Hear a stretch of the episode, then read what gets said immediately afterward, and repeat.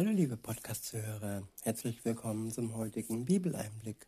Schön, dass du wieder dabei bist.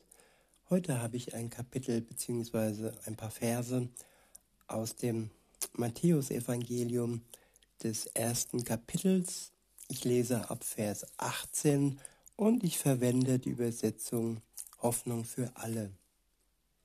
Der erste Abschnitt ist überschrieben mit Gott wird Mensch. Ab Vers 18 heißt es, und so wurde Jesus Christus geboren. Seine Mutter Maria war mit Josef verlobt. Noch bevor sie geheiratet und miteinander geschlafen hatten, erwartete Maria ein Kind. Sie war vom Heiligen Geist schwanger geworden. Josef war ein Mann, der sich an Gottes Gebot hielt. Er wollte Maria aber auch nicht öffentlich bloßstellen.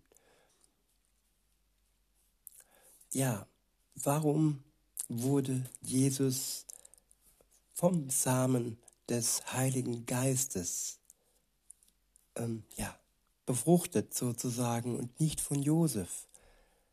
Weil Jesus Christus der Sohn Gottes ist.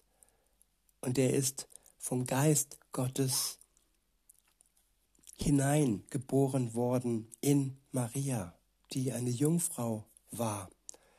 Und Josef war praktisch nur der Stiefvater, hatte rein organisch nichts mit Jesus zu tun. Er half Jesus aufzuziehen und ja ihm alles zu geben, damit er ja herangewachsen ist und später dann seinen Auftrag den er von seinem Vater erhalten hatte, ausführen konnte. Jesus war der Sohn Gottes. Der Vater Jesu war der Vater und ist der Vater im Himmel. Deshalb war es nötig, dass Maria als Jungfrau befruchtet vom Samen des Heiligen Geistes Jesus geboren hat. Weiter heißt es in Vers 19, Josef war ein Mann, der sich an Gottes Gebote hielt. Er wollte Maria aber nicht öffentlich bloßstellen. So überlegte er, die Verlobung stillschweigend aufzulösen. Ja, das mag eine Schande gewesen sein. Und ja, Josef hat hier menschlich gedacht. Und wie kann man eine Frau heiraten, die schwanger ist und nicht das eigene Kind zur Welt bringt, sondern ja hier in diesem Falle das Kind Gottes zur Welt bringt. Weiter heißt es, noch während er darüber nachdachte, erschien ihm im Traum ein Engel des Herrn und sagte, Josef, du Nachkomme von David, zögere nicht, Maria zu heiraten, denn das Kind, das sie erwartet, ist vom Heiligen Geist. Sie wird einen Sohn zur Welt bringen, den sollst du Jesus nennen. Und Jesus bedeutet, der Herr rettet. Weiter heißt es, denn er wird die Menschen seines Volkes von ihren Sünden befreien. Ja, welch eine Ehre für Josef, dass er den Retter seines Volkes ja, als Stiefvater sozusagen ähm, ja, in seinen ersten Schritten und weiter begleiten durfte. In Vers 22 heißt es, dies alles geschah, damit sich erfüllte, was der Herr durch seinen Propheten vorausgesagt hatte. Die Jungfrau wird schwanger werden und einen Sohn zur Welt bringen.